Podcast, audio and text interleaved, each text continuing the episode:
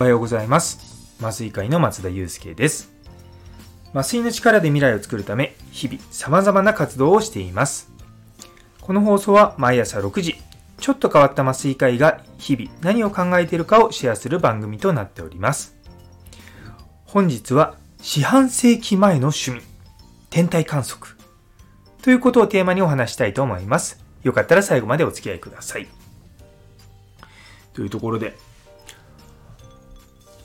そうなんですよ。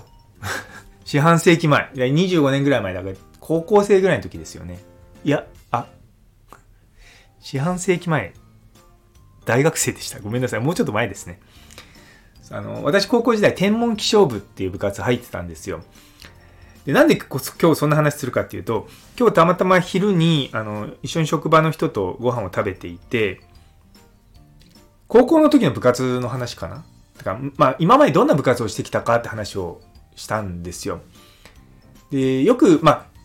大学の時に、まあ、剣道をやったって話はちょいちょいしてるんですけど、ちょっとその前の、の高校とか何やってたかっていうと、私、あの、基本的に運動嫌いなんですね。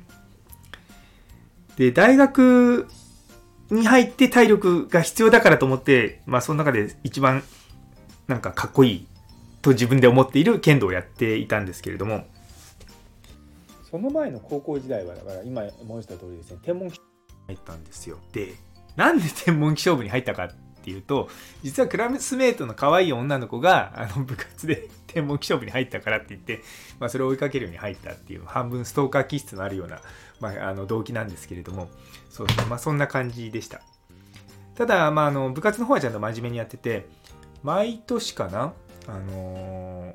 天文部でプラネタリウム作るんですよ。まとはいえ、毎年毎年新しいもの作ってんじゃなくて、ああの部活の先輩が作ってたものをこう毎年毎年こう直したりとかしてやるんですけども、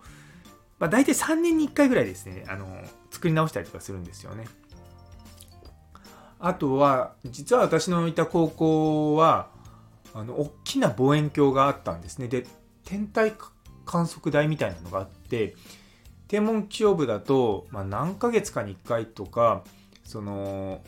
夜学校に泊まって、まあ、天体観測をするみたいなことがあったんですよ。それは結構面白くて、あのー、やってたんですよね。で、今はもうデジカメで撮るのが当たり前なんですけれども、まあ、その当時はあのフィルムのカメラだったんですね。で、星ってすごい光が弱いんですよ。でも多分皆さんいろんなところでその天体写真とか見たことあると思うんですけども、すごい綺麗に写るじゃないですか。で、ああいう風に綺麗に写真撮るにはいろんな道具が必要なんですね。で、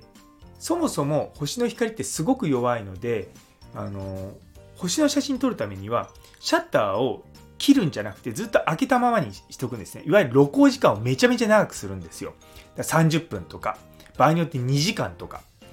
で、望遠鏡の,、まあ、あの目覗くところあるじゃないですか。そこのところにカメラをくっつけて、シャッターをこうずっと開けたままにするんですね。で、そうすると、あの、星が、の光がだんだんだんだんこう、フィルムに映り込んできて、まあ、あの星が、あの、写真になると。ただ、地球って回ってるんですよ。皆さん知ってました？で、地球が回ってるのに、望遠鏡が同じ方向を見てると、あの、星がこうピーってこう動いたような写真になるんですね。なんで天体写真っていうとなんかこう空にこう星がこう円円を描いてこう円とか弧を描いて写るような写真となんかアンドロメダ星雲みたいなあんな感じのすごいでっかい写真があるの別にそういう星が動いてるような感じじゃない写真があるんですけども星が動いてないような写真を撮るためには地球の動きとともに望遠鏡を動かさなきゃいけないんですよ。そんなの、まあ、人間の手じゃ無理じゃないですか。なので、赤道儀っていう、あのせなんかもう地球の動きとともにこうカメラがあの望遠鏡が少しずつ動くっていう機械を使ってあの撮るとその地球の動きとともにそのの望遠鏡も位置を動かしてくれるのであの綺麗な写真が撮れるっていうのがあったんですよね。で、その当時、だあのだから25年以上前もデジカメみたいなものあったんですよ。ただ、デジタル、その当時のデジタルカメラとか、そういったあのデジタルな写真を撮ろうとすると熱を発生しちゃうんですね。で熱が出るとあのフィルムとかもそうだしあのレンズのところに水滴が出ちゃうんですよ。なので冷却 CCD って言って冷却あの自動的にそのカメラが熱くならないようにするようなやつを使ってやってました。まあ、そんな話をですね今日あの昼のランチの時に一緒の職場の同僚と話してて思い出してそうそうそんなだったなーってのを、ふと思い出したんですよね。いやあの僕がいた時その高校生の時に百武彗星っていうのが来てすっごい綺麗な彗星だったんですよね。でそれを観測しに八ヶ岳に行ってでその時かななんかあの結構いろんな、まあ、天体現象のちょっとレアな天体現象をねあの調べれば出てきますけど環天頂アークとか